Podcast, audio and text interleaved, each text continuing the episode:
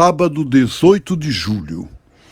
Queridos irmãos e irmãs, o evangelho de hoje, Mateus 12, versos 14 a 21, é como se fosse um resumo do ministério de Jesus ou daquela etapa da missão que Jesus cumpriu. Diz que ele resolveu se retirar e a gente já viu por quê. Ele notou que a palavra dele, o testemunho dele, a proposta dele não tem sido entendida. E o Evangelho diz que ele tem que refazer, reavaliar o modo de cumprir sua missão.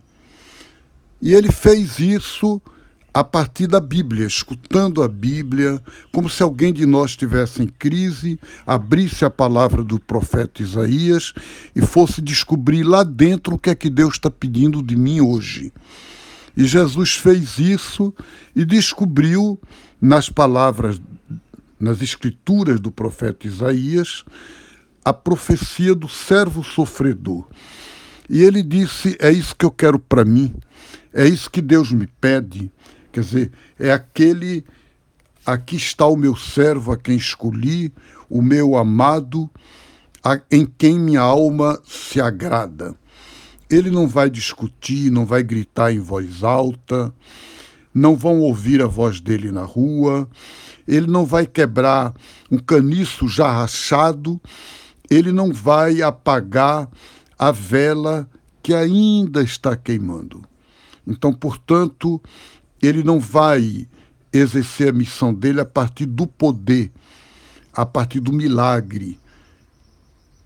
Na cruz, os discípulos vão ouvir, lá de longe, onde eles estavam escondidos, vendo aquela coisa horrível acontecer, só as mulheres estavam mais perto, e eles ouviam os soldados no pé da cruz de Jesus dizer: se você é filho de Deus, desça daí, você não é filho de Deus, você não pode. Para que, é que você está aí pregado? Para que, é que você está aí sofrendo? E entretanto ele não desceu. Quer dizer, ele escolheu cumprir a missão dele como servo de Deus, servo do povo, como pequenino, como pobre, como servo sofredor do profeta Isaías, e não como filho de Davi, rei poderoso, libertador. Hoje nós temos, gente, no cristianismo, grupos que continuam falando de Jesus com esse messianismo vitorioso, maravilhoso. Ele vai descer nas alturas, é o meu rei, é o meu imperador.